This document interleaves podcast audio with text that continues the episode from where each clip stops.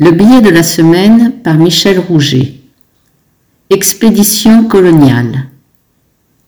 Hors de France, détruisez-moi ces bidonvilles, renvoyez tous ces hommes, femmes et enfants en guenilles.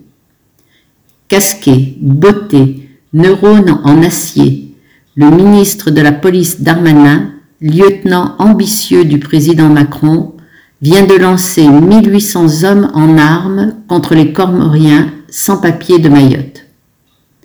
La justice a suspendu lundi soir l'offensive prévue mardi à l'aube, mais ce n'est que partie remise, foi de Darmanin. Mayotte, c'est un fleuron de notre aventure coloniale. Durant un siècle, les gouvernants français ont si bien divisé la population de l'archipel des Comores qu'en 1974, Mayotte a voulu rester français quand les trois autres îles choisissaient l'indépendance.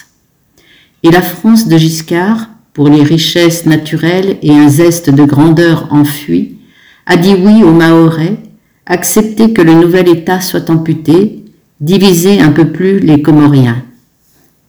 Les cousins enjouanais sont devenus des étrangers à Mayotte la française, ils meurent par milliers en mer dans leurs frêles kwassa-kwassa, sont maintenant chassés. La France continue de diviser sans régner aux Comores comme au Mali ou au Burkina, des jeunes commencent à lancer Dehors la France.